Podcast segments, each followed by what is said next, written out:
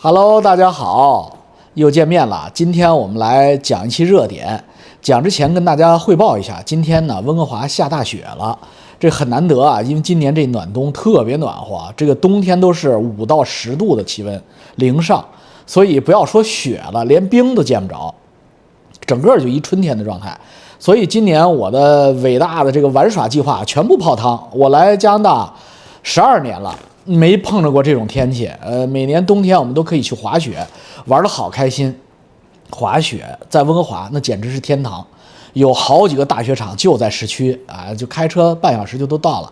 而且这个雪场呢都是世界级的很好的雪场，尤其是稍微远一点，就是我上次去那惠斯勒，那简直就是呃世界最好的雪场之一。今年惠斯勒也没雪，哎，今天下大雪了。今天估计下了，我刚才看了一下，北山是下了九厘米，明天可能还要接着下一点儿，然后后天周四还有一天大雪，呃，周四之后呢，呃，我估计雪场就可以开门了，今年就可以滑上了啊。这个到时候我馋你们，哈哈。呃，好了，我们就是言归正传，话不多说，今今天听老王讲什么故事呢？就讲这个爱泼斯坦的恶魔岛的故事。恶魔岛，大家又说它叫萝莉岛，这事儿到底怎么回事啊？这个内内部是不是藏着什么东西，藏着掖着什么秘密？今天听老王给你白话清楚啊，咱们就来给他讲个叹为观止。呃，因为好多的英文资料现在都出来了，但是呢，它还没有同步翻译成中文，所以呢，今天我就给你一包一勺烩，给你弄清楚啊。呃，咱们讲爱泼斯坦这个王八蛋。啊，首先盖棺定论，他就是个王八蛋啊，他死有余辜。呃，我希望他死了吧。有人有人说他没死，有人说他跑了，但是我相信他是死了啊。他就死在这个呃，现在大总统待的那个地方，呃，纽约，呃，布鲁克林那个看守所里边。他在单人牢房自杀成功啊，舌骨断裂。嗯，反正大家都知道，上吊的人舌骨断裂的人不多，但是被掐死的人舌骨断裂、勒死的，从后边勒的这个舌骨断裂的多。所以法医呢，纽约的法医那个老太太给他出的第一份报告说的，他这个死因呢存疑，有可能是他杀。但是呢，很快呢，呃，法医就给他改了，就改成了自杀。哎，美国这个国家。他的问题通过爱泼斯坦这个案子就是看得一清二楚，呃，大家不要把美国吹成这个天堂啊！美国，呃，按我稳定价值观输出，我为什么不去美国？我为什么选择加拿大移民？这是一一贯如此，稳定价值观输出就是我认为美国特别像中国啊！真的，大家在美国的，呃，你别说我是美黑啊，就是别不高兴，就是你去洛杉矶，你去纽约。你感觉自己在上海，在北京，真的是这种感觉啊！那种人的那种竞争意识啊，当然，呃，另一话就是活力了，呃，那个钻营啊，那种 struggle，那种 fighting，呃，那种竞争啊，所带来的人性的扭曲和欲望的这个横流啊，这跟中国简直太像了。所以呢，就是美国和中国，它真的是双胞胎，很像，很像。呃，我指的不是制度啊，我指的不是选举制度、民主制度、法治制度，我指的是人性啊和这个市场经济的这个呃初始这个状态，呃，特别像啊。我们今天呃说正正经的，先聊爱泼斯坦的生平，好多自媒体频道已经都聊过了，呃，网上也有的是这种报道。我们来总结总结，用我们老王的。财经视角来总结，因为爱泼斯坦是我的同行，呃，不是玩小女孩啊，就是呃，他在开他的这个萝莉岛的之前，他是做投资银行的，所以他等于是我的半个同行，甚至是多半个同行。他呢，一九五三年一月二十号出生的，叫 Jeffrey Edward Epstein。Epstein 属什么？你们知道吗？爱泼斯坦你一查就查着，他是一九五三年，但是他属龙，因为他是一九五三年一月。呃，他是属龙的啊，他是这个小龙尾巴，呃，那时候呢是大概是腊八左右他出生的，呃，那出生之后呢，他就在纽约，他就是个纽约本地人，所以我就讲为什么说纽约特别像北京、上海呢？就是那个真的是全世界的首都大杂烩，呃，那他在那样的一个名利场上出生长大呢，所以他也不好好学，但这个人很聪明。我怀疑他有犹太血统，因为他脑子特别聪明。一九七三年，你看他六，他五三年出生的嘛，他一九，呃，七三年他就二十岁，二十岁就该参参加工作，该找工作了。他第一份工作对他极其重要，他第一份工作是在一个私校里边当数学老师，教高中生微积分数学。哎，他是他数学老师出身的，所以爱博斯坦第一份工作使得他成就了这样两个能力，或者说超能力。第一，口才，所有当老师的口才都差不了，演讲能力；而第二就是他的数学能力，因为他教数学，教高中数学，教微积分，所以呢，他的数学能力脑子绝对够用。所以通过他的这份简历呢，我们就会产生一个疑问。就说爱博斯坦没有一个正规的大学学历，他所有的大学都没念完，那他怎么可能在一个私纽约的私立高高中当数学老师？这是要打一大大的问号的，因为这个学校可不是一般的学校，这个学校叫道尔顿 The Dalton School，The Dalton School 是一个非常牛逼的中学，它有多牛逼呢？它在纽约这个大都会，呃，私立学校这个。金字塔上，它在塔塔尖儿。你说它排前三名、排前五名都可以。它是一个非常好的，绝对是 top 级的，呃，美国的私立高中。大家知道，在美国，尤其在纽约这种地方，有钱人的孩子必须上私校的。这个私校里边呢，就是非富即贵。这个学校的创始人叫海伦。呃，是个老太太，她一九一九年创立的这间呃 The Dalton School。一九一九年创立之后呢，她发明了一种叫道尔顿教学方法。她这个学校是全世界风靡，当时风靡的叫道尔顿教学方法的创立者就是这个道尔顿 School。他这套东西很牛逼，在一九一几年、一九二几年呢，就是世界最发达、最先进的这种教育理念。那当时的中国很开放的，因为有上海。民国很开放、很包容的，所以呢，道尔顿呃学校，呃开了不到两年、三年，他就去了上海，开了分校。上海在一九二几年就成立了，就设立了这个道尔顿学校的这个上海分校，就是我们今天的后来的上海吴淞中学。吴淞中学前身就是上海道尔顿公学，呃，民国体系下。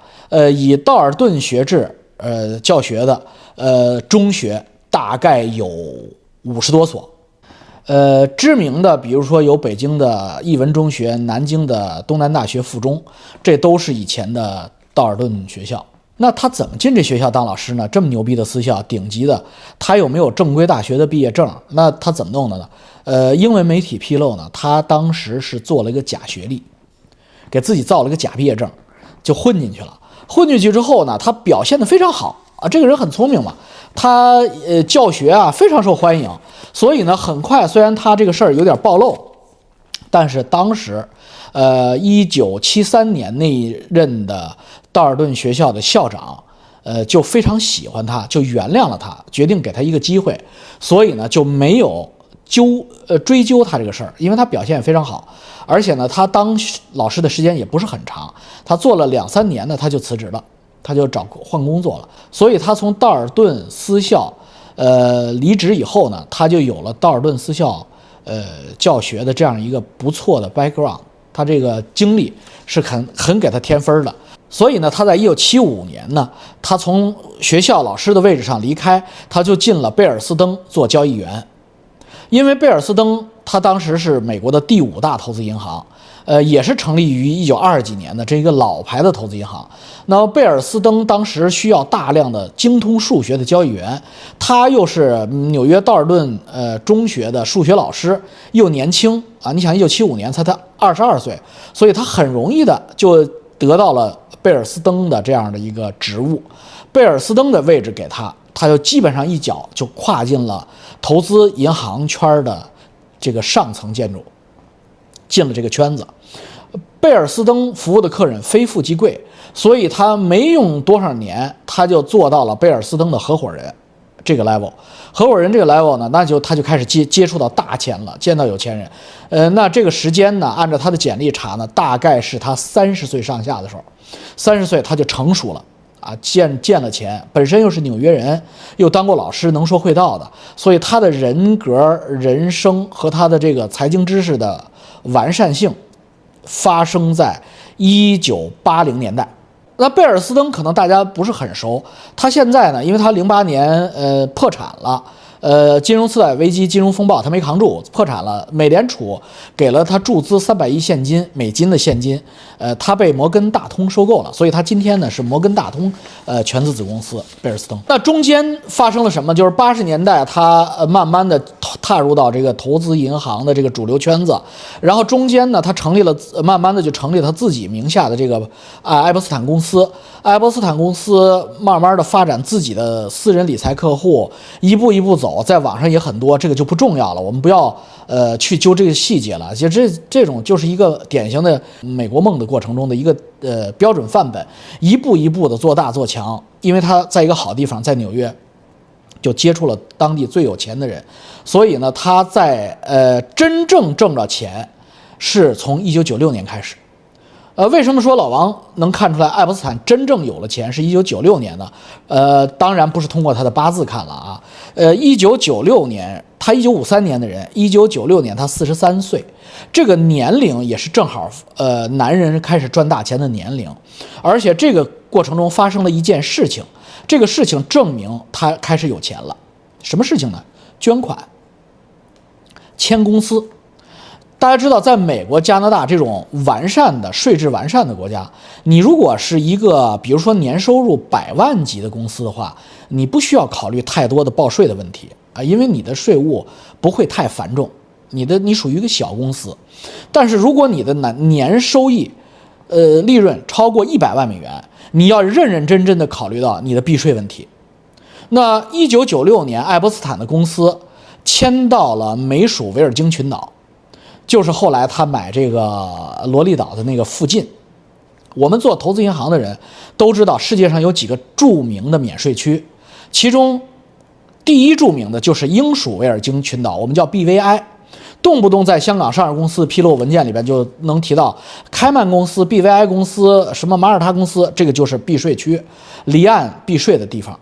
那英属维尔京群岛在加勒比。它在英属维尔京群岛的旁边，就紧挨着它，就是美属维尔京群岛，维京群岛，它以人为的画了一个界，它的应该算是东半部分，就是靠近呃英国、欧洲的那一部分叫英属维尔京群岛，它的西半部分，就是靠近美国佛罗里达的这边，迈阿密的这边，那它就是美属维尔京群岛。所以，爱伯斯坦就把他公司迁到了美属维尔京群岛。这个事儿发生在一九九六年，美属维尔京群岛也有很多免税政策。所以，美国本地的公司它利润非常高的时候，尤其是投资银行类的公司，它就会优先的考虑迁到美属维尔京群岛里边去，因为美属维尔京群岛还属于美国，它并没有出国，不是不算是海外公司。所以，有钱的美国资本企业、投资企业。会首选迁到美属维尔京群岛，有钱的赚钱的赚着钱的。那这个事儿发生在一九九六年，通过这一细节，我们就能判断，呃，爱伯斯坦真正手里有 money。一九九六年，事实证明，当你手里真的有了 money 之后，你呢就你的内心深处的这些欲望，呃，这些权力欲啊，这些呃淫欲性欲，呃，就会逐步的放大和扩散。以前你埋在心底不敢实施或不能实施的部分，就会逐渐的披露出来啊，就逐渐的不暴露出来。那一九九六年之后呢，爱伯斯坦呢就进入到人生的呃临官地望的状态，高峰。呃，这个时候他开始向从警察局到呃高校到研究机构陆续捐款的时代。啊，这个时代我身上也有过，就是我二零一一年给北京理工大学也捐过钱嘛，就是所以我能够同感啊他的这个行为，就是你一定是特别有钱，就是你钱多到花不完的时候，你还你才会去选选择捐款，因为你是富一代。呃，像爱伯斯坦呀这种人，显然他是他是富一代。啊，他的祖先呃祖上并没有什么大钱，所以呢，他一定是有了钱之后他才去捐捐款。事实证明呢，我们从网上也不难查到，二零零三年爱泼斯坦进入他捐款的最高峰，给哈佛大学捐了三千万美元。呃，能捐三千万美元，爱泼斯坦就至少有三个亿的家底儿啊，至少吧。所以呢，爱泼斯坦毫无疑问，在一九九六年到二零零三年这个期间，完成了他真正的积累，就是他的钱真正到位是九六年到零三年。好了，问题来了，关键点，大家知道这个期间谁是美国总统？对了，克林顿。克林顿总统在。呃，这个任职期间，比尔·克林顿总统和爱伯斯坦发生了人生的交汇，所以呢，我们能看到爱伯斯坦的客户名单里多次重复的啊，最最多的一个名单啊，就是 John Doe，呃，Third，就是这个美国法律文件里边的无名氏，叫 John Doe Third，呃，John Doe Third 还叫 John Doe Third，就是后来大家都公开了以后。就是比尔·克林顿，所以克林顿总统和爱泼斯坦真的是挚友，这个是毫无疑问能够暴露出来。因为不是挚友，不会坐他二十几次的私人飞机奔着他那个小小岛去。那你想想，那都是啥关系？光查得出来的，这是坐爱泼斯坦的私人飞机。那你说克林顿只有这一一一个人有私人飞机吗？所以去他那个小岛上玩耍、呃淫乐的次数。那可以说是至少是二十六次，搞不好的话，二百六十次也是有可能的。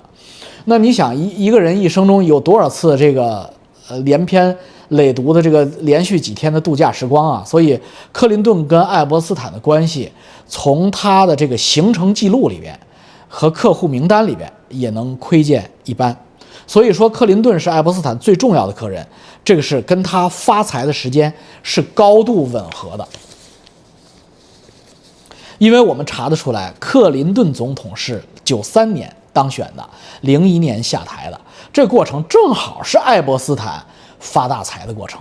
权钱交易是全世界资本主义的共同模板啊，这包括中国都是一样的，我们不用避讳啊。那为什么呢？呃，凯雷的创始人说，凯雷这个公司不是个百年老店，凯雷很年轻的，呃，八九十年代吧，九十年代刚刚成立的，但是他很牛逼做的啊。凯雷控股的老板说过一句话：“我是一个呃化学反应的中间体，催化剂。呃，我既没有权利，我也没有钱，但是我为什么做到做到了世界顶级投资投资银行呢？那就是因为我把有钱的人和有权的人放在一起，给他们关到一个屋子里，剩下的化学反应自然就会发生。所以，呃，这也是全世界资本主义国家，包括我们过去中国。”呃，资本行业这个投资行业的共同的呃模式，哎，这都是美国式模式。所以，我分析就是克林顿九三年上台之后哪一天我不知道，他就认识爱泼斯坦。然后呢，人和人之间是有臭味相投这个过程的。毫无疑问，他俩是臭味相投，引为至交。所以呢，爱泼斯坦出钱呃找女人，呃找女孩，呃克林顿在这里边享受享乐享乐。爱伯斯坦呢，在这个过程中得到了大量的政治资源和经经济信息，呃，财财政信息，所以，呃，爱伯斯坦完成了他人生的飞黄腾达的阶段。九六年开始迁往免税群岛，而零三年就开开始向哈佛大学捐三千万美元这个级别的款了。那，那接着分析他，二零零六年。也就是说，他有钱之后十年，五十三岁那年，爱泼斯坦在弗吉尼亚被一个高中女生的妈妈第一次报警报案，因为这个高中女生去了爱泼斯坦家，给爱泼斯坦按摩，爱泼斯坦一生一文呃一丝不挂，呃跟那个女孩子发生了性行为，然后女孩回家以后哭诉，呃妈妈就向警察局报案，这是我们有证可查的爱泼斯坦第一次有了官司。哪一年？二零零六年。有钱了多久？十年。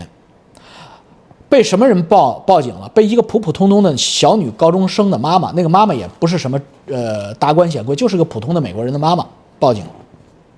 在这个报警记录里边，出现了一个重要的人，叫 Maxwell，就是他的那个爱泼斯坦的所谓的女朋友也好，老婆也好，就是他老婆那个女的是一个呃富二代，美国的富二代，但是家道败落，家道败落以后呢，就跟爱泼斯坦好上了，然后跟爱泼斯坦好上以后呢，跟跟着爱泼斯坦吃香的喝辣的玩儿，那就跟爱泼斯坦发生了这样的一个共同的，发现了共同的癖好，就是玩小女孩儿，然后这个女的就是他老婆 Maxwell 给这个爱泼斯坦。去物色这个小女孩儿，哎，所以呢，在报警材料里边说的是有一个一个很很年轻漂亮的贵妇，把这个小女孩儿，呃，陆陆续续的都引逗到这个豪宅里边去做按摩，告诉他们这按摩，呃，按摩一次就给两百美元。所以呢，呃，高中女生之间还互相串，互相介绍，因为只要给一个大叔按摩四十五分钟。呃，做一些羞羞的事情就能得两百美金，这在二零零几年的美国，两百美金来说呢，那这些呃白人小女孩、普通人家的是认为是大钱的，所以他们还不以为耻，反以为荣，还挺高兴的。所以呢，警警察当时发誓要把爱泼斯坦给法办了，就开始侦查他，陆陆续续的就并上了三十多个女孩子，也就是说，从呃，也就是说，在二零零六年，爱泼斯坦同志呢就已经有。呃，至少三十个小女孩为他提供过这种性服务了，啊，都是高中生、初中生、高中生，所以呢，这些女孩中有很多女孩子愿意指证爱泼斯坦，所以爱泼斯坦呢，在二零零八年被判刑了，因教唆未成年少女外卖淫，他认了一一个有罪。你看，零六年报的警嘛，零八年，也就是说，基本上是紧锣密鼓，被正式判了，判了多少什么刑呢？十八个月的。羁押与工作假释，就是这个刑罚叫十八个月的羁押与工作假释，就是他不用蹲监狱，他只要认罪了，认这个刑，他就是在这十八个月里边，呃，他可以住在自己的家里边，而且他可以在美国的范围内飞来飞去的，他每天有十六个小时可以离开监狱，离开法官的这个监管视线，呃，那说白了就是没判刑嘛，这他妈叫什么判刑啊？这等于是高高举起，轻轻放下。呃呃，零六年普通小女孩的妈妈报警，呃，零八年这个事儿就以十八个月的这么轻轻松松的这样一个服刑期给他了了呢，毫无疑问，他后边有保护伞，哎，这不是中国特产啊，这不是中国特产，你中国后边有孙他后边能找江江爷爷签一个字儿压压强位压北京市公安局，那这也一样，所以维吉尼亚公安局。呃，佛罗里达公安局气得够呛，发誓要把爱泼斯坦，呃，揪入法庭。这个纽约，因为最后他他这个女孩越来越多嘛，纽约公安局也介入了，FBI 也介入了。呃，他摆平了一些，因为他有捐款的嘛，呃，摆平了一些公安，公安呢让检察院撤案。呃，真的，美国公安让检察院撤案，但是他没有把所有的公安都摆平，而且检察院他没有摆平，爱泼斯坦一直没有检摆平检察院，所以纽约的检察官和佛罗里达的检察官就发誓一定要把爱泼斯坦给送进去。最后，爱泼斯坦被送进去，也确确实实是因为纽约和佛佛罗里达。佛罗里达的检察官一定扭着他不放。注意一下这里边的时间节点，这这里边就来事儿了啊！我说过，零六年是他第一次，呃，犯官非。零六年他五十三岁那年，第一次犯官非，犯的是维吉尼亚的，呃，公安抓他，但是呢，被他摆平，因为零八年呢，他就认了一个罪，呃，两年以后他认了一下罪，就判了个十八个月的监禁。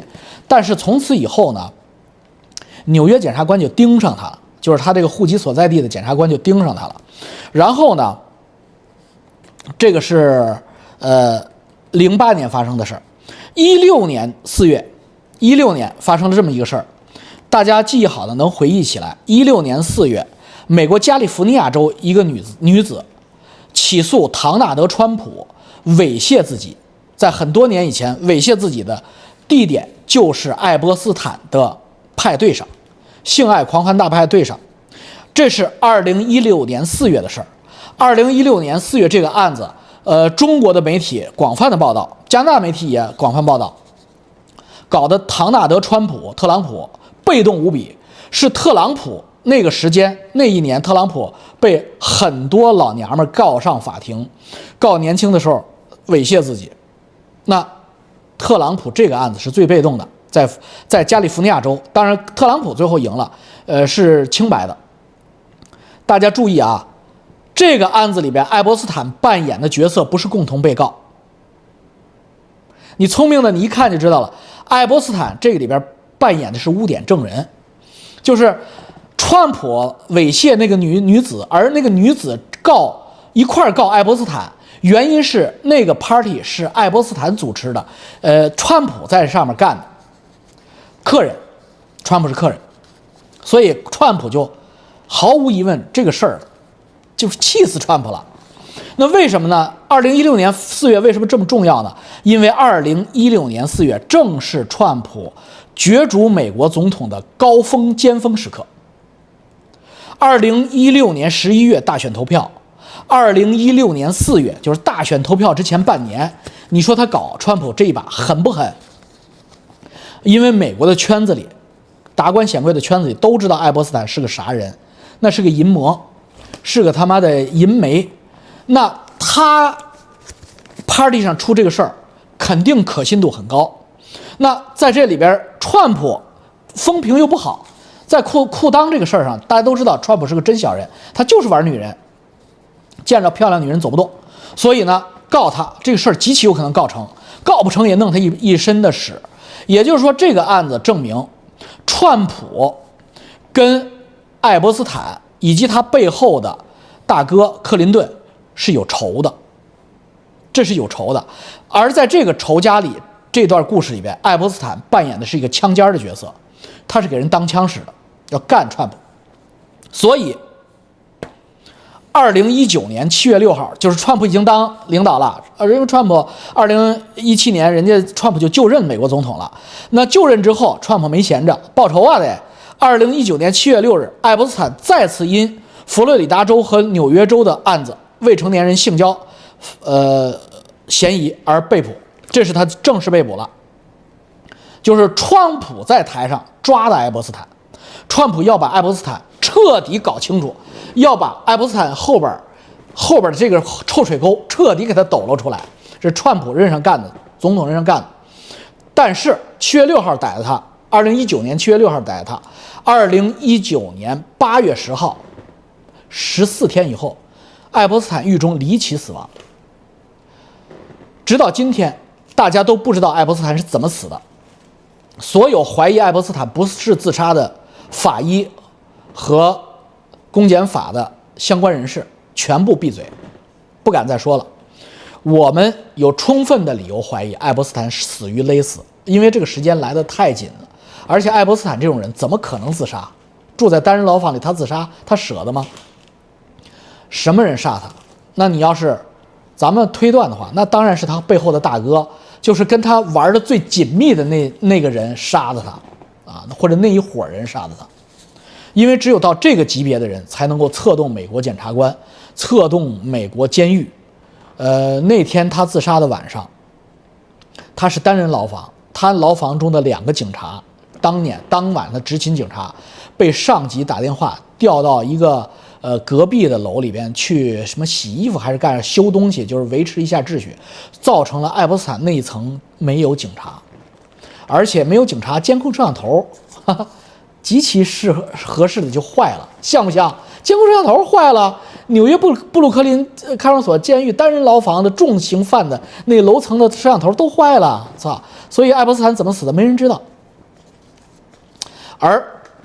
之后，爱伯斯坦就不再是新闻热点了，因为他二零一九年八月十号就死了。人死之后无对证。二零二零年十一月，美国大选。二零二零年十一月就是上一次美国大选。他是什么时候死的？二零一九年八月十号。他是什么时候被抓的？二零一九年七月六号。大家按照上一次上一次美国大选，就是一二零一六年那次的时间判断，大家就会发现，爱伯斯坦每次死，都与美国当年或者即将到来的那一次美国大选时间是高度吻合。所以一九年七月六号抓他，一九年八月十号狱中死亡，二零二零年美国大选，十一月大选投票，川普手里就没有这张王牌了。白抓了嘛，成功的给你把这个口给灭掉了。那二零二四年最近这次为什么忽然又热了？二零二四年一月，就是现在此时此刻这个月，法官突然抖了出来了爱泼斯坦的法庭文件，那个文件里边有细细麻麻的口供，几千页，几百个人的姓名。那你你们想想，什么时候美国大选？二零二四年十一月，美国要大选，就是今年的十个月以后，一月份又抖出来这件事，谁抖出来的？能是克林顿抖的吗？克林顿，我们都知道，克林顿、希拉里是政治夫妻，克林顿和希拉里的政治早产儿叫黑子奥奥巴马，克林顿和希拉里的政治晚产儿就是拜登，是民主党整整整整的这一个一个派系。那这个时候抖露出来的这个事儿的人，那毫无疑问，那你推敲嘛，他就是他妈的共和党这这波人干的嘛。共和党这波人是谁？共和党现在最大的竞选黑马，或者说最有可能的当选人是谁？川普。那么也就是说，我们现在推测，法官抖露出来爱泼斯坦名单和法庭文件的这件事情。与这次大选又是直接相关的，而背后的推动力量、公告天下的力量，不是川普，就是川普之外的另一个共和党的强大的利益集团，就是他们跟民主党集团你死我活，抖了出来这个要挖民主党的墙角，要他妈把他们给弄弄死。所以，这个就是这件事情的时间流程。我们可以下定义，爱泼斯坦这个案子，就是美国共和民主两党在从一九九六年，甚至到二零二四年，甚至到二零二八年这个过这个竞选过程的一个重要的炮弹，是双方互相攻击与防御的一个重要手段，一个抓手，其重要程度不亚于令计划儿子令谷撞死的那个车祸。足以翻盘大选，否则的话，他不会这么大的力量往前推的。已经死案了，都结案了，又抖了出来，又抖了出来，而且把人灭了口，还要抖了出来，这黑不黑呀？黑呀！天下乌鸦一般黑。我跟你讲，我讲过，老王观众没有二极管，我们不是二极管，我们到了美国就是到了加拿大就说美国是完美的，不可能。这是不是黑？这他妈就是黑，这不是黑吗？我操！怎么不美国大选就出不来这案子？一到大选就出来，一到大选就出来，所以这个就是黑呀，确实是黑呀。哎，但是还好他出来了，要是他妈出不来，那就更黑。所以第二个话题，我们分析几个关键点。第一个关键点我讲过了，一九年一九一九年成立的这个道尔顿中学，道尔顿 School K 年级到十二年级，道尔顿私校。道尔顿私校是爱泼斯坦走入上流社会的关键一环，这是一个关键点。第二个关键点，他人生关键点就是贝尔斯登摩根大通这个投资银行的职位，这使得他接触了大钱，啊，完成了他的人生的这个升华。第三个他的人生关键节点，就是克林顿上台，一九九三年到二零零一年，克林顿八年，克林顿八年，爱泼斯坦算是抱上大腿了，飞黄腾达。光捐款给哈佛一家就捐了三千万美元，给各个公公安局、警察警察局捐的那个什么警察基金，包括捐保护儿童基金会。爱泼斯坦保护儿童啊啊！爱泼斯坦玩完小小姑娘以后，心里边可能嗯有有罪恶感，要捐大笔的钱给儿童保护组织，给捐大笔的钱给科学家啊，做什么数学研究的、芯片研究的，只要你有好的主意，爱泼斯坦给你钱。呃，爱泼斯坦在这个过程中大笔的钱投资干什么？投资收购媒体，他要买媒体、电影影视公司。他收购的目标跟川普高度吻合，就是川普想干什么，他也想干什么。那个年代，美国的富豪，呃，都知道这玩意儿好玩儿。有了名利场这类的杂志、电视台，他就有平台啊，包括媒体，他们都要收。到今天不还是吗？抢媒体嘛，对不对？美国最有钱的人在抢什么媒体嘛？大家想明白了吧？所以你爱泼斯坦的文件，你在推特上随便说，你大家都知道推特老板是谁？推特老板跟谁是一伙的，或者站谁那边的。所以你你只要骂克林顿，骂呃爱泼斯坦，你就在推特上发，你就能发出来。你想在 CNN 上发，你就发不出来，就是就是这样，就就就这样。那在这个过程中呢，倒是把谁给洗白了呢？倒是把川普洗白了。呃，所有的呃中国自媒体有些不太糊呃不太清楚的，或者是嗯英文不太好的，说川普也在爱泼斯坦的客户名单上。是，川普确实在他那个几百人名单里边，但是川普不是他那个罗利岛的客人名单。川普因为爱泼斯坦和川普就像了不起的盖茨比这部美国大片一样，他们两个纽约的纽约客，两个名利场上的这种浪货，他俩都是 party 达人，所以他俩之间参与彼此的 party 是很正常的。包括魔术师大卫科波菲尔也是那个名单上，大卫科波菲尔只是过去表演魔术的，他不是爱泼斯坦。享受的对象和爱泼斯坦一起享受的，而是他他扮演的跟那个呃裸体小萝莉实际上是一类人，因为大家也不可能只是在那儿打活塞嘛，呃活塞运动嘛，所以那个那个私人岛上那种聚会有美食有表演，就有点像拉斯维加斯的那个缩小版。有各种奇人异事，有各种名流显贵，大家在这里边 relax 喝美酒。当然，爱泼斯坦的特色就是未成年的九岁的小女孩给你呃做性服务啊，做按摩搓澡，这是爱泼斯坦的这个特色。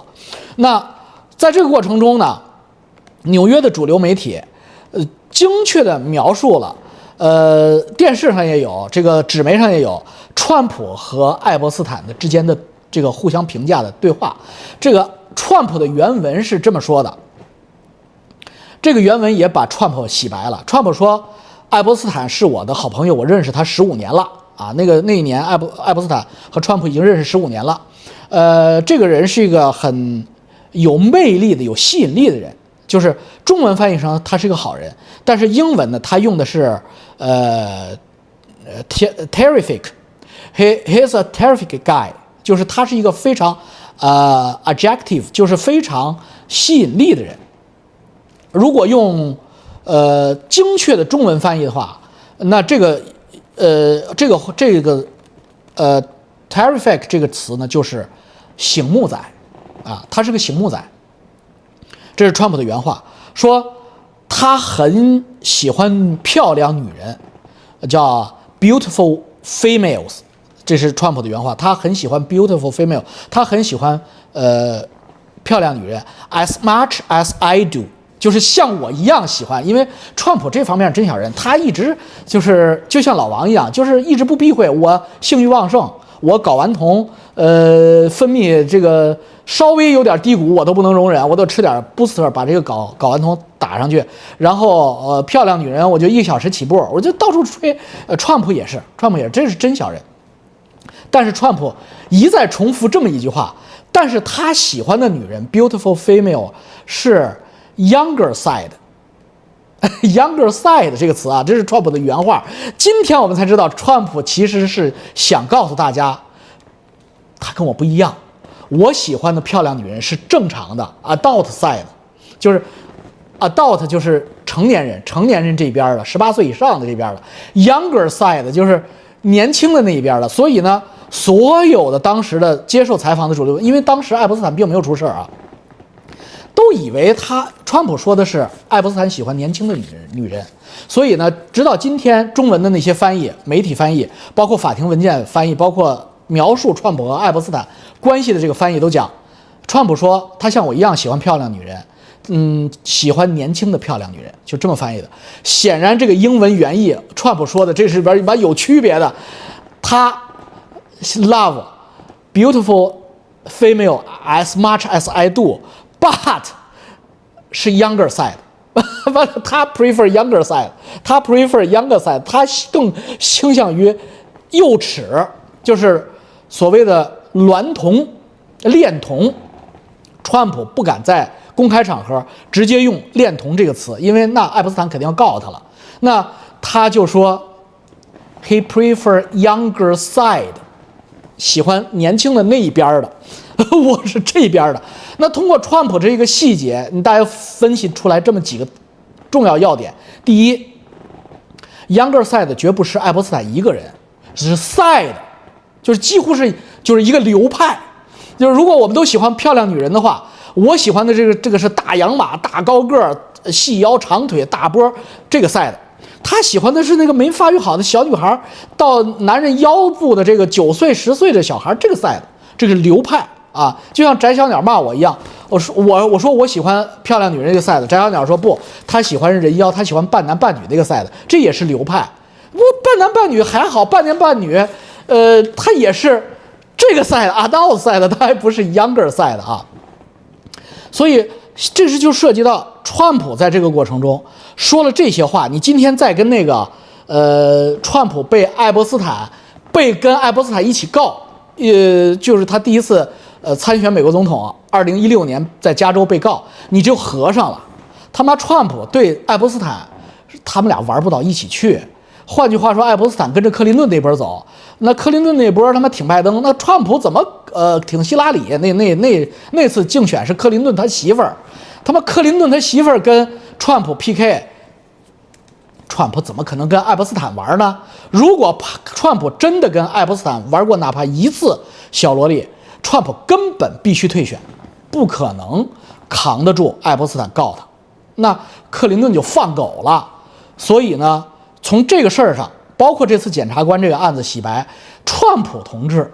被洗白了，这是我们的得出的第一个结论啊！但是大家知道，我并不是川粉啊，我并不是川普川普粉。我认为川普的能力，个人能力，并不驾足以驾驭一个，呃，美国作为一个世界老大的这样一个国家机器的能力，他没有这个能力。他是一个商人，他就像我一样，呃，他没有这个能力去管理国家。你今天让我回去，呃，去中南海，我也搞不好。那你一样啊，因为你没干过呀。深层政府也好，国务院的各个机构也好，党的各个机构也好，都不买你的账啊。所以，这也就是川普当美国总统四年，几乎就是被架完全架空的这个四年，呃，所在。他不是一个职业的政治家。那我不因为这个原因，我不是川粉，所以我认为美国总统，美国这么大一个国家机器，他应该由一个职业政治家，他至少要干够二三十年，了解这个体系的运作，他才能去驾驭。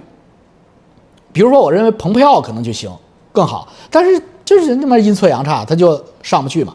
那那作为克林顿和希拉里，他毫无疑问是属于职业政治家，他们是可以驾驭的很好的，呃，包括拜登。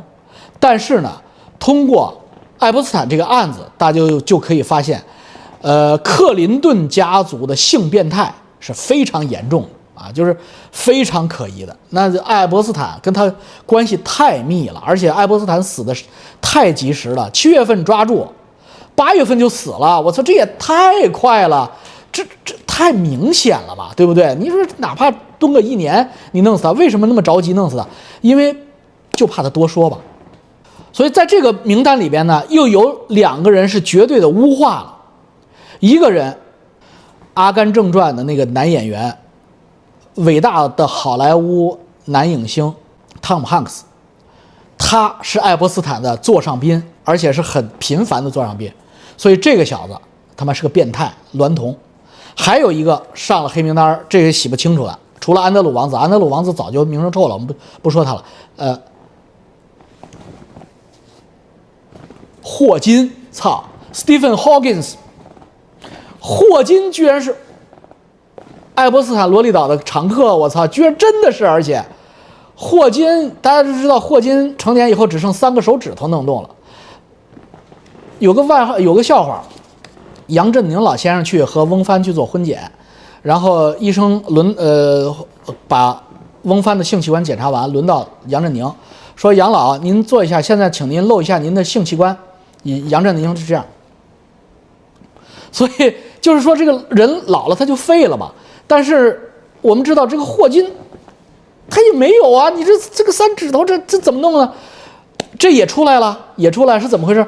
呃，霍金倒是动不了，霍金就只能看的，看什么呢？看一丝不挂的侏儒小男孩，还是小男孩，侏儒小男孩在黑板上解微积分，你好变态呀！我操，太变态了！幸亏他成这样了，否则的话他玩的肯定比克林顿还狠。你说这大科学家他有世俗的一面啊，这样的，然后看赤身裸体的小侏儒站在一个台子上做微积分，我操，这这想想这个画面都觉得恶心变态，就是我们鄙视他啊，鄙视他。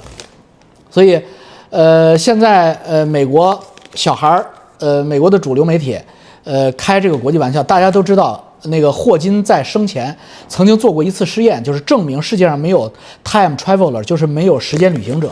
因为霍金在呃一个地方弄了一个特别大的这个会议室，在那儿某一天要跟全世界各地来的各个时空来的时空旅行者开个会，但是呢，那个会议的时间地点只有霍金知道，并且霍金写到那个邀请信呢是在开会之后发出来。如果真的有时间旅行者的话呢，那些时间旅行者就会提前到。那天呢没有到，一个人没有，只有霍金自己。所以霍金说：“这个世界，我用了科学证明没有时间旅行者。”现在呢，美国这些小孩加拿大这些小孩就说：“ 哈哈，原来啊，霍金不知道，在他死后，他的名声臭了，这个成为娈童恋童癖的这个臭名昭著的一员。”所以呢，未来的时空时间旅旅行者不愿意给他开会去，因为臭大街了嘛，对不对？就是像相当于钟南山在中国过过几十年，钟南山这事儿，呃，水落石出，谁他妈愿意跟钟南山去开会啊？然后有意思的是什么呢？再有意思意思一点，就是个岛是什么？中文媒体一直没有认真写，就说老老是说罗利岛，罗利岛，罗利岛。这个岛的英文原名叫小圣詹姆斯岛，小圣詹姆斯岛大小这个，因为这个岛很小。小詹姆斯岛在美属维尔京群岛的两个大岛之间夹着，这个岛才几公里，一两公里长那么一个一个小岛，很小。Little Saint James Island，小圣詹姆斯岛。呃，这个圣詹姆斯是谁呢？圣詹姆斯就是耶稣的弟弟，就是詹姆斯雅各。圣詹姆斯公平，就是公平公义的詹姆斯。圣詹姆斯的 Just。圣詹姆斯岛的左右两边，东西两边各有一个大岛。呃，美国这边这个大岛呢叫圣托马斯岛，英国这边这个大岛呢叫圣约翰岛。圣约翰是谁？大家都知道吗？圣约翰就是呃耶稣十二门徒里边约翰福音的那个圣约翰。而呃圣托马斯是谁呢？圣托马斯是天主教意大利的这么一个中世纪的呃圣人神学家，叫托马斯阿奎那。圣托马斯岛就是以托马斯阿奎那命名的。所以你你看那个多么的讽刺，呃，这边是圣托马斯神学之王，呃，这边是圣约翰，中间加个耶稣的弟弟，呃，圣詹姆斯，这圣詹姆斯雅各的 Just，居然是在上面搞这淫乱的这个事儿，所以也是他妈的天道惩罚他。这个瘪犊子干这种坏事儿，你不找到一个天高皇帝远的地方，你还找这么一个地方？这地方可不是大家搞清楚，这地方可不是个偏远的地方，这个地方就相当于我们中国的三亚。对于美国人来说，圣呃约翰岛、圣托马斯岛以及这个小的圣詹姆斯岛，这个岛是 private 的，这个呃私人的，呃他买了嘛？呃那两个大岛上面全是五星级度假酒店。呃，其中有一个卡丽思卡尔顿酒店在这边，另外一个酒店我忘了，在那个大岛上，那个呃，在英国那边的那个大岛上，嗯，这两个大岛，这两个酒店都可以站在酒店的阳台上看到呃罗利岛，啊，我一会儿把他们这个地图给大家贴到这个屏幕上，你一看你就明白了，一群呃度假胜地中间加了这么一个小岛，肉眼望远镜实际上就能看到这个小岛，这小岛很显眼。那呃，私人打造出这样的小岛来，然后释放自己的呃性癖好也好，呃一男对一女，一男对多女，一男对一半男半女，一男对多半男半女，呃，包括一男对小孩儿，这个都是人性中的贪婪一面啊。那为什么说这是人性中的贪婪一面，倒与美国、中国无关，只与人性有关？就是你成年人的性取向一定要有一个界限，就是你不能是他妈干小孩儿去，这个就是界限。按法律成年之后，你愿意怎么干是两个人你情我愿的事儿啊，就只要他同意，你就是跟大象干也没有人管你，你没有违背动物的意愿，你你干什么都可以。你跟一个大岩石跟一棵棵树去干，那是你的人权，但是你不能干未成年人。按说是不是？怎么只有美国人这么恶心？那当然不是，呃，中国人、美国人都是这么恶心，因为这是人类的原罪。这各个文明都有恋童、恋呃娈童的这样的一个流派，这个流派是绝对是非常黑暗，非常黑暗。那我分析，为什么这些人爱恋童呢？因为我们身边也发生过，在中国我们身边也发生过。那这些人有这么几个特色，大家回忆一下，是不是这样？就是。嗯，他为什么爱小小女孩？为什么就是甚至小男孩，就是特别小，呃，就完全就是就是我们像正常人根本就就是全是慈爱，你感觉，但绝对没有性的任何一点儿点儿的想法都没有，因为他没有性征，他不可能有性的这种呃唤醒唤起。那你这些人为什么会有？他是他是变态。他是病态，他这病态来源于这三个特特点，大家可以按图索骥，你身边有没有这个可能性的人，你一套就能套出来啊。呃，性学大师老王告诉你三点：第一，这个人这个男人身边一定有一个强势的母亲或强势的老婆，就是他生活在母系氏族压压榨之下。你想克林顿是不是？希拉里怎么弄他，对不对？他老婆非常强势，或者有个强势的母亲。就是这个男人在一个成年女性的面前，他从小他就有压迫感，所以他的这种性欲，他只能在弱小的女童身上去发发挥，这是第一条。第二条，这个人很有可能自己身材比较弱小，就他是个小小矮子，小鸡鸡塌塌鼻，比如说爱泼斯坦就是这种人，他是个小个子。那他们在成年女性面前，尤其是在这个，呃，模特身材的成年女性面前，他自卑。这种男人他不自信，这是第二点。他在成年女性身上，他找不到自信。第二个特色或者第二第二个特点，第三个特点是什么呢？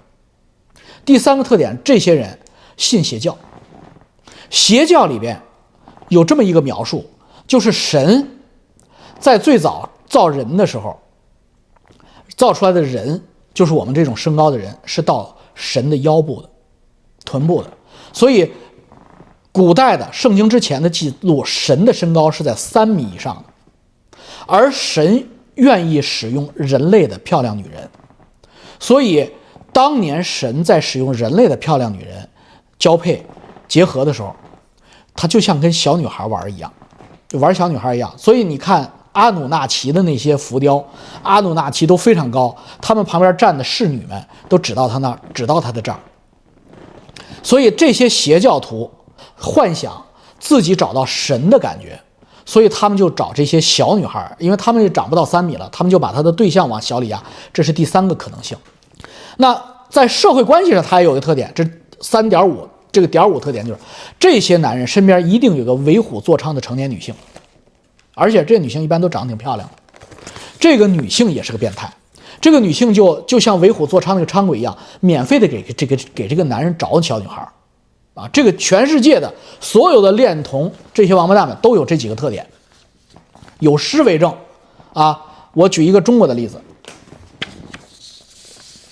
省了你们说我是美黑，中国有没有？有，王振华，振兴中华的振华，新城控股。创始人、董事长、总裁，总资产三千三百亿人民币，他就是爱泼斯坦，中国的爱泼斯坦。他只不过没玩那么大，但是他玩的也不小。我给大家念念：百度显示，王振华担任全国工商联执委，全国工商联房地产商会常务副会长。全国哦，常务副会长哦，是会长是谁？你们查查啊。上海市政协委员，上海市房地产商会会长。江苏省人大代表，江苏省工商联副主席，常州市人大代表，常州市工商联第十四届执委会主席。王振华，一九六二年生于江苏常州，毕业于长江商学院，名下两家上市公司：A 股新城控股集团，港股新城发展控股有限公司。六月二十九号，四十九岁的江苏徐州女子周某。以去上海迪士尼玩为由，带朋友的两个女儿，九岁、十二岁各一个，从江苏出发，入住上海一家五星级酒酒店。当天下午，王振华对九岁女童实施犯罪，事后付给周某，就是那个女的，现金一万元。事后被猥琐的女童哭着给在江苏的妈妈打电话，母亲随后到达上海报警，王某被强制措施，周某也已抓捕归案。目前案件正在调查中，女童验伤，阴道撕裂伤，是不是爱泼斯坦？只不过他没有那么狂，没有小岛，他是去了上海的。据说这个酒店是 JW 万豪，他去上海的 JW 万豪酒店了，那个大渡河路吧。二零一九年七月一日，王振华因为涉嫌猥亵女童，被上海市普陀区警方刑事拘留。王振华是全国五一劳动奖章获得者，江苏省社会主义建设贡献奖获得者，中华慈善突出贡献人物，像不像？爱泼斯坦那边也是到处都是奖项，到处都是捐款。二零一九年七月十日，以猥亵儿童罪对王振华批捕，周艳芬同案批捕。就是那个周某，就是那女的，你看啊，她是一九年七月一号被抓的，然后七月十号就批捕了，就是公安一个星期就给他移送检查了，就是上海公安要点赞啊，上海公安在这个里边点赞，大大的赞，呃，没有任何的磕磕碰碰碰，因为七月一号把人捕了，七月十号移送检查，基本上这个公安就是火速办案，上海公安点赞啊，然后我们再看呃检察院和法院。六月十七日，这是，呃，二零二零年六月十七日啊，大家注意啊，一九年七月一号抓的人，七月十号移送检查，七月二零二零年六月十七号法院才判，耽误了一年。也就是说，上海检察院和上海法院，在这个里边在玩幺蛾子，金钱的作用出现了，这么大的案子，把九岁小女孩搞得妈操的阴道撕裂了。判了什么刑？大家念念啊！上海市普陀区中级人民法院对王振华、周艳芬作出一审判决，以猥亵儿童罪判王振华有期徒刑五年，周艳芬有期徒刑四年。审判长表示，法院查明，被告王振华的行为构成猥亵儿童罪，但其不属于在公共场所当众实施犯罪。这不是屁话吗？在火车站、飞机场大厅里边操才叫当众吗？并不具有其他恶劣情节，还要怎么恶劣？拉到万豪酒店房间把人操了，还他妈，这这就是上海法院啊！这个普陀区人民法院，这是王八蛋啊，就是王八蛋。二零二零年六月十八号，王振华辩护律师陈有希表示，王振华已经明确提出上诉请求，判无罪。一二一年五月十九日，二中院。驳回王振华上诉，维持原判五年啊！二零二零年判的五年，二零一九年拘押的，按拘押日算服刑，二零二四年放了。而且以我对中国的了解，王振华三千三百个亿的家底儿，他应该早就保外就医了吧？大家再想想，再看爱泼斯坦，零六年被女孩母亲第一次报警，零八年他认罪，判了多少？十八个月，像不像？这么重重重的罪啊！美国那边判十八个月，而且不是服刑，是他妈的虚刑，就是类似于劳改，就是你十八个小时可以自自己走，呃，十六个小时可以啪啪走，呃，八个小时回回监狱，呃，回来住就行了。中国这个王振华五年啊，这么大的事儿五年，而且呢，搞不好早已经出去了，就是可能待了一年就出去了啊，因为他有钱呀，他把上海呃法院、检察院弄弄，他做个保外，做个心脏病就得了，所以。这种娈童、虐童，无论是中国还是美国，我们应该同一标准，共同谴责，全他妈是王八蛋，应该枪毙，就这四个字，应该枪毙，不是五年十八个月，应该个个勒死，就就就就在看守所给勒死他们就得了。呃，这个王振华也是这种王八蛋，就是这你干这个事儿干什么？你他妈有病啊你！那么你有钱，你在上海多大的？多漂亮的你玩不了，一男对一女，一男对呃多女，一男对一男，一男对多男，一男对一半男半女，一男对多半男半女，你耍个去玩去，你弄个九岁，弄个十二岁，你他妈是人揍了吗？然后还使钱，还还让陈有希那个王八蛋律师呃申申诉你无罪，你无罪，我操！这个法官讲什么？因为不是在公共场合啊，所以啊还还可以啊，所以就判你个五年就得了。所以。所谓的猥亵女童，就和强奸幼女之间的这个区别，就是他。是把手放进去了，还是他是把屌放进去了？我觉得作为这个女童来说，受的伤害来说，把屌放进去和是把手放进去是没有区别的。你阴道撕裂伤，那女童说你把屌放进去，你和你律师咬咬准了你是用手放进去，所以你就搞了五年。你他妈要把屌放进去嘛，就就得枪毙你，就是他妈的就十年二十年无期就。所以这个，呃，中国和美国在这方面的法律都不健全啊，都不健全。而且呢，这些权贵犯这个毛病的权贵都有办法操纵司法公正，就跟那个铁链女一样，涉及到儿儿童性犯罪，对针对儿童的性犯罪，就就弄死你就对了，哪个他妈最最严的弄你，弄不死你，我们就我们就在媒体上搞臭你。让你他妈改名换姓，逃到天天涯海角，我们也他妈逼天天嚼骨你舌根子。但是美国这个事儿，爱泼斯坦这个事儿，确确实是由大选引起的，让咱们拭目以待。因为大选还没有开始，十一月份才开始，还会有下文的，还会有下文。我话撂这儿，不会就此结束啊，这才开刚刚开始，啊，好，再见啊，不讲了，拜拜，拜拜。